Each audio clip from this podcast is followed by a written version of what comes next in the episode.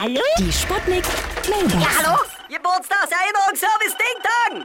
Du hast den Geburtstag deiner Mutter vergessen! Die hatte Runden, du Pfeifenkopf! Oh nein, das habe ich ja völlig verschwitzt.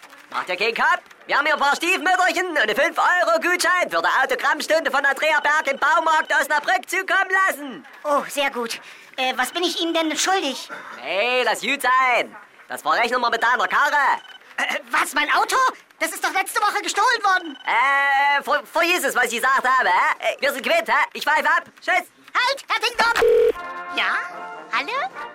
Geht's jetzt gleich los? Hier spricht eine Bohrmaschine.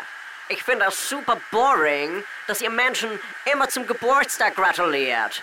Bei mir wird jeden Tag gebohrt. Ich habe immer Geburtstag. Achtung, Achtung, hier spricht Ihre beliebte Kantine. Heute wurden bereits zehn Gäste beim Klauen erwischt. Das liegt aber nicht an der Qualität unserer Speisen, sondern daran, dass wir einen Clown engagiert haben. Zum Geburtstag unserer Kantine.